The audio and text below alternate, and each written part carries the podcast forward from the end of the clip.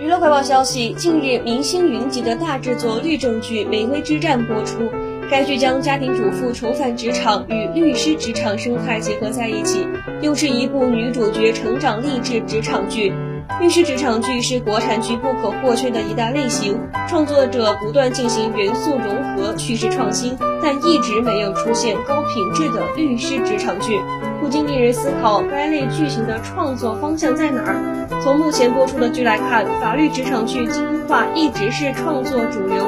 绝大部分此类剧聚焦律所的精英人物，他们要么是一小时咨询费好几万，要么是天才律师。要么是为了帮助女主披荆斩棘的霸总，